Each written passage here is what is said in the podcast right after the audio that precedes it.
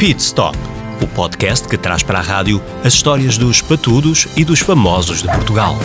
Todas as quartas-feiras, às seis da tarde, na NIT FM.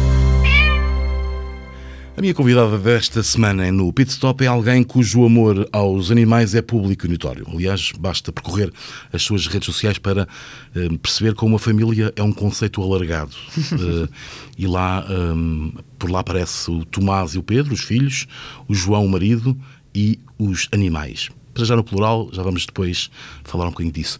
Tânia Ribas de Oliveira, muito obrigado por teres aceitado o convite. Obrigada, eu Aqui ao, ao Pit Stop. Um, o amor aos animais é uma coisa que, que vem de, de quando? De sempre?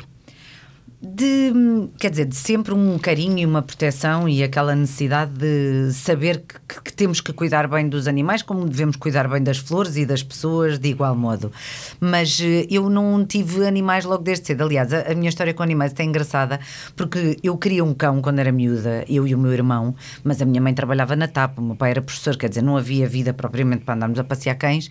E uh, no ano em que eu passei tal e qual como o Tomás está, está a passar agora, do quarto classe na altura para o primeiro ano do ciclo, uh, os meus pais decidiram dar-me um animal.